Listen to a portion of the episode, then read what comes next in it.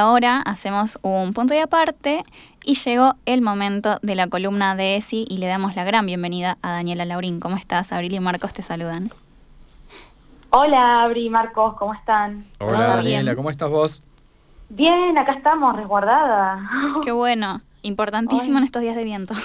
Dios, sí, sí, sí, nos retiramos de la escuela todo, qué tremendo. Ah, mira, claro, sí, lógicamente. ¿Qué, eh, cómo, ¿Cómo te viene tratando esta semana para este día que te digo lo esperamos con mucho amor los, los miércoles de ESI? Bueno, eh, qué justo que esta, o sea, toca la intervención hoy y esta, estamos transitando la semana de la ESI. Sí. Que mm, me puse a averiguar en realidad porque primero creo que el, el año pasado me enteré que había una semana ESI. Eh, y después, bueno, estuve buscando ahí cuál era la cuestión, ¿no? El por qué o, o, qué frase bandera se levantaba en esta semana, ¿no? eh, porque me di cuenta que empecé a encontrar como estas publicaciones, bueno, la ESI no es solo una semana, que no quede solo en estos días, qué sé yo, etcétera. Eh, pero nada, me, me, pareció interesante como, bueno, el, el porqué de esta semana tiene que ver con, con una invitación a la comunidad educativa a contribuir, ¿no? Eh, de manera activa en lo que tiene que ver con la educación sexual y reproductiva. Dani, una consulta. ¿La comunidad sí. educativa a quién correspondería? ¿También eh, entra la familia, por ejemplo? ¿O es únicamente el, el sector docente? No, bien, eh, completamente es la institución en general. Uh -huh. Incluye familias, y por eso me pareció súper como significativa esta parte de la comunidad educativa, porque pensaba bueno, en el aula no trabajamos la ESI, eh, ¿qué pasa en la institución? ¿no? Uh -huh. Y como esta invitación a ponernos, ponernos los lentes violetas o a leer desde la perspectiva de género eh, las instituciones, y es súper interesante. Y no sé, podemos empezar a pensar eh, cómo se organizan las instituciones y cómo esas organizaciones aportan de alguna forma a la construcción de los estereotipos de género o a las brechas de género. Eh, en esto pensaba, no sé, en, por ejemplo, cómo están organizados los baños, eh, que hay instituciones que todavía siguen teniendo educación física mujeres por un lado y varones por otro. Uh -huh. Como, bueno, ¿qué pasa ahí? ¿no? ¿Qué intervenciones se pueden pensar? Sí, sí, sí, tal cual.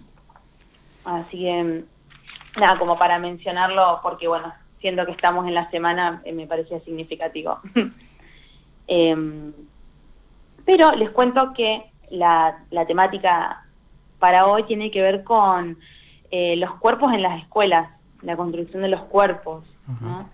eh, y para eso, eh, la, la, invitación es que nos, como nos enmarquemos en dos de los, de los ejes que propone la ESI, que uno es respetar la diversidad y el otro es valorar la afectividad, ¿no? Y ahí les voy a contar cuál es la relación entre estos dos ejes. Uh -huh. Primero, que pensar esto de respetar la diversidad, eh, se habla de un respeto y ya no se habla de una tolerancia. Vieron que antes era como, bueno, toleramos la diversidad o las diferencias. Eh, sí, la, la, diferencia semántica ahí, no sé si semántica es la palabra, ¿no? Pero... Eh, sí, del significado completamente, no es lo mismo tolerar que es como aguantar algo a, a respetar, entenderlo, ¿no? Claro. Uh -huh. Eh, entonces, en ese sentido, eh, esto, respetar la diversidad no solo significa o, implica entender esa diversidad en términos de, las diversidades de identidades o de género, sino también en las diversidades de cuerpos. Eh, como, ¿qué, ¿qué, pasa con los cuerpos y con las miradas que tenemos sobre los cuerpos de las demás personas y sobre nuestros propios cuerpos cuando transitamos la escuela?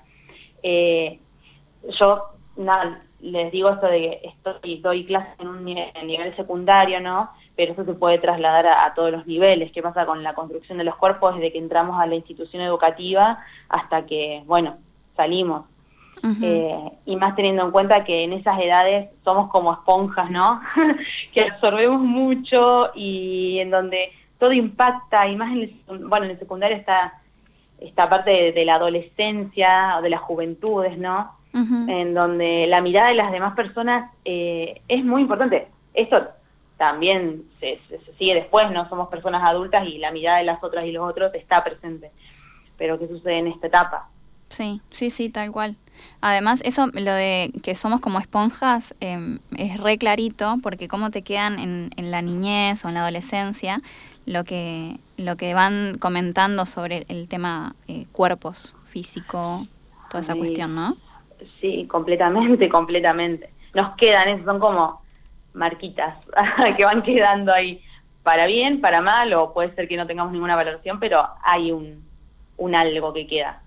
Em, y, en esta línea, ¿no? Eh, me gustaría que pensemos eh, qué pasa con, los ideales o con, sí, el concepto de la belleza. Eh, lo traigo porque lo, lo, hemos trabajado últimamente en uno de los cursos en los que estoy, en un plan de adultes, qué pasa con, con los ideales de belleza, los estereotipos de personas hegemónicas, ¿no? esas construcciones que están ahí y mm, esa palabra de construcción me parece importante porque entender que la belleza o que en realidad la, mayoría de estos conceptos son construcciones sociales y culturales nos permiten también pensar que son dinámicas y que cambian, ¿no? Es decir, no es lo mismo pensar en una belleza hace 50 años que en la actualidad o incluso en otras culturas. Em, el otro día vi un, video eh, de una, un grupo de activistas por, por la, sería como la liberación o los cuerpos contrahegemónicos, ¿no? Que se llama Bellamente, no sé si, si conocen. No, no, no. una cuenta. ¿Esa que está en Instagram? Sí, sí, sí, Bellamente. Bellamente, ah, mucho eh, me gusta mucho y tienen material muy interesante, suelen hacer encuestas eh, y hablan sobre los trastornos eh, alimenticios en, la adolescencia y bueno, como, como un grupo interdisciplinario trabajan con eso y pueden hacer un acompañamiento desde, desde diferentes lugares y cómo esto después lo, eh, lo divulgan, ¿no? Para acompañar y ayudar y dar material a otras personas que estén en, otras personas que estén en, en las instituciones. Em, y bueno, sacan, hacen charlas TED, eh, bueno, varias formas de difusión. Y en una charla TED, eh, una de las chicas cuenta que hace ya varios años, ¿no? Pero, por ejemplo, las prácticas en torno a, la idea de belleza, ¿no? Eh, y hace mención a un ejemplo de los pies pequeños en China, eh, que nada, como el pie pequeño es considerado algo bello y hay una construcción sobre eso, eh, qué prácticas se hacen para obtener ese tipo de pie y hablan de, no sé, vendajes, eh, incluso mm, cortar algunas partes como para formar el pie nuevamente, es como... Van quebrando el pie. Sí, las radiografías que, que hay. Quiebran los pies. Es terrible, o sea, no... O sea, a mí me parece terrible. Cuando me enteré me, me choqueó, digamos. No, no es algo... Pero bueno, es su cultura. Claro. No la justifico, pero digo, para ellos es eso, digamos. Claro, que mm, ah, si lo pensamos, eh, nuestra cultura también eh, podemos ponernos a pensar qué prácticas tenemos y qué tan perversas son estas prácticas. Eh, ¿Y cómo nos ven ellos a nosotros? Claro, tal cual, tal cual, todo depende de la perspectiva que nos paremos, pero eh, es muy interesante pensar en justamente esas prácticas tienen un porqué y van hacia un lugar, ¿no? Eh, y van estos ideales de, belleza que en realidad justamente como ideales nunca se llega a tales, ¿no? y podemos nombrar millones de ejemplos de personas que intervienen sus cuerpos. Eh, también en las intervenciones hay como esto, este demonio puesto sobre las intervenciones estéticas, cuando en realidad todos los cuerpos están intervenidos de alguna forma, ¿no? desde un piercing, un tatuaje, digo, como hay diferentes formas de intervención, pasa que se, se les pone un, calificativo diferente según el objetivo, ¿no? O qué pasa con esa intervención. Sí, sí, sí, tal cual. Em, ¿Sabes qué? Con, esto que estás mencionando me hiciste acordar a dos cuestiones. Una, Paula Jiménez, también conocida como yo Fermina, está en Filonews, eh, a cargo de Sexipedia. Y mm, la otra vez tuiteó algo que eh, decía que el, el, hecho de que tantas mujeres que están vistas eh, por mm, quienes las consumimos, digamos, por las, las influencers o no sé, te nombro a la China Suárez o cualquier mujer conocida y que canónicamente cumple con todo lo que tiene que cumplir y están tan pasadas en filtros y todo, te habla de, bueno, lo complicadas que estamos este, en, en este sentido, ¿no? De cómo nos atraviesa la mirada y que así todos necesitamos este, todo el, eh, todo, toda esta, eh, esta cuestión de, de, taparnos y de tratar de llegar a esos ideales, incluso las personas que para ojos ajenos los llegan. Y también recordé el libro que sacó hace poco Agus Caballero, también conocida como Online Mami, sobre, que se llama Te lo digo por tu bien, sobre ser flacas, ser gordas, todas eh, todos estos desde la mirada de la mujer, ¿no? Pero obviamente hablando desde todos los géneros. Eh, esas dos cosas para, para aportar, pues me, me los relampagueaste, digamos. Eh, qué bien, mirá, no, no los tenía, los anoto. Buenísimo. Em, sí, re, de vuelta volviendo a esto de la importancia de la mirada de lesotres, ¿no? cómo, la, cómo se construye.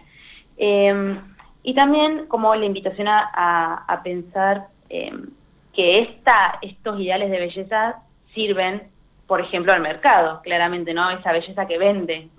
Sí. y, y, en este sentido, la pregunta sería como inmersa, la inversa cuáles cuerpos venden y cuáles cuerpos no, como hay eh, cuerpos que se omiten directamente, ¿no? Y acá podemos pensar en los cuerpos gordos, otros colores de piel, eh, el pelo, ¿qué, pasa? Después, em, los cuerpos, eh, no sé, pienso en, una, en alguien en silla de ruedas, sí. o con un caminador, es como, eh, eso se omite y lo que se omite es por algo, tiene un sentido también. Una, me acuerdo que un ejercicio que hicimos en una de las clases fue eh, trabajar con la producción de memes durante la cuarentena, ¿no? Eh, que parece que había como dos grandes miedos en la cuarentena. Primero era, bueno, pescarse COVID, ¿no? Por eso nos resguardamos. Y el otro gran miedo era engordar. Es como, te podían pasar dos cosas malas estando encerrado, encerrada. El COVID y engordar. Llegaba a engordar en cuarentena y listo, y que no me entra de y que todo eso, ¿no? Como de repente es eh, el temor social puesto en, toda su furia ahí porque estamos en casa, porque comemos, porque empezamos con el pan de masa madre, porque etcétera, etcétera.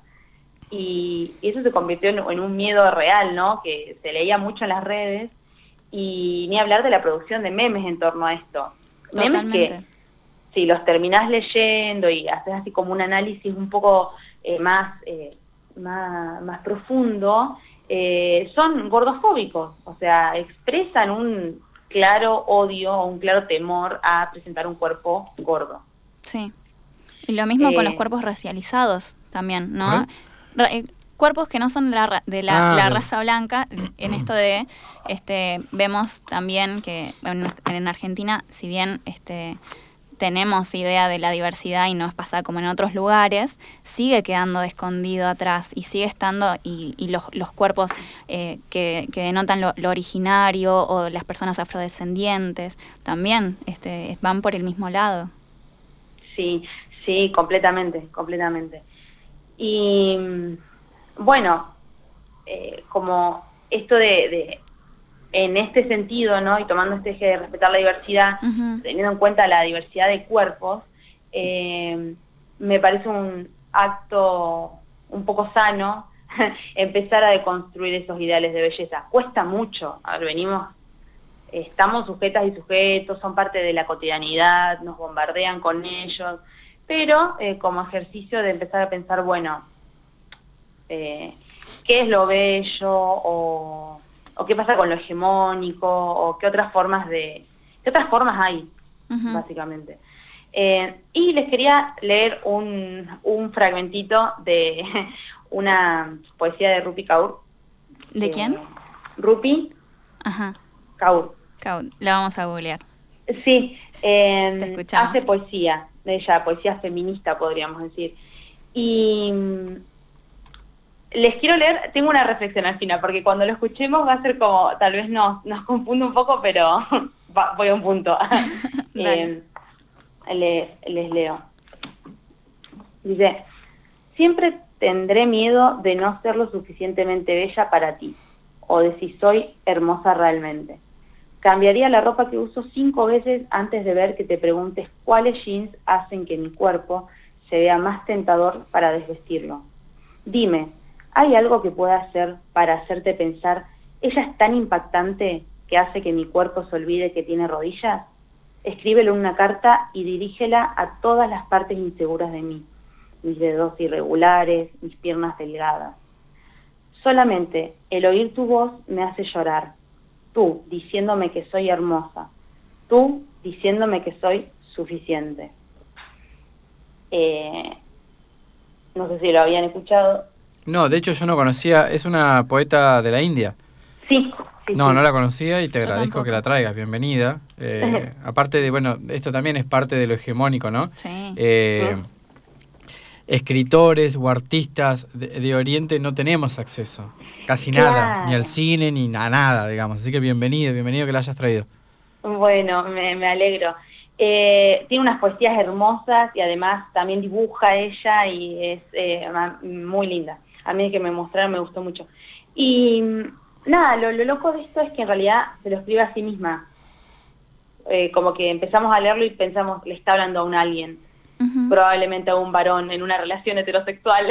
Probablemente. y, claro, y en realidad no, es como, podemos imaginarnos una rupi mirándose al espejo o hablándose a sí misma, ¿no? Eh, me gusta esta última parte que dice tú diciéndome que soy suficiente. Eh, sí.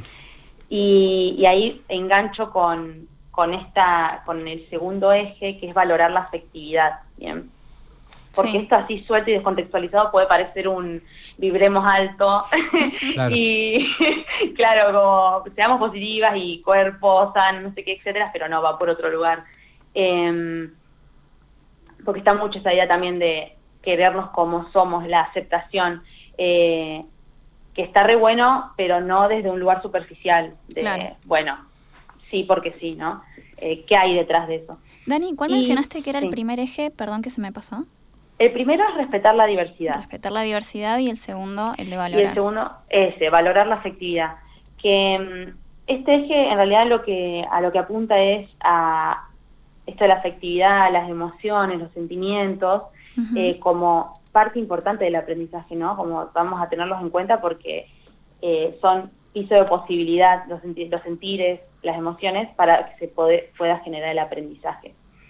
Eh, este que también habla de la empatía, del respeto, y en ese sentido quería como mencionar qué es lo que por ahí la importancia de los aprendizajes en torno a esto, ¿no? Y teniendo en cuenta las construcciones de los cuerpos y las miradas, eh, y esto de querernos, que estoy muy segura de que a querernos podemos aprender, ¿no? porque es algo que se puede aprender, pero también nos tiene que enseñar a querernos.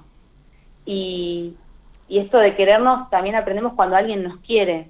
Entonces, hago como esto de la afectividad ahí, ¿no? En el, en el querer genuino y, no sé, se me viene como de repente imágenes de estar en reuniones con amigas y decirnos el famoso, la frase esta, amiga, eres arte, como, ojalá te viera con mis ojos, amiga, porque por ahí pasa mucho, no, me pasó esto y esto, me siento lo menos, y, viene siempre un alguien que está ahí y, acompaña, y ese acompañamiento amoroso y ese querer, esas palabras son necesarias.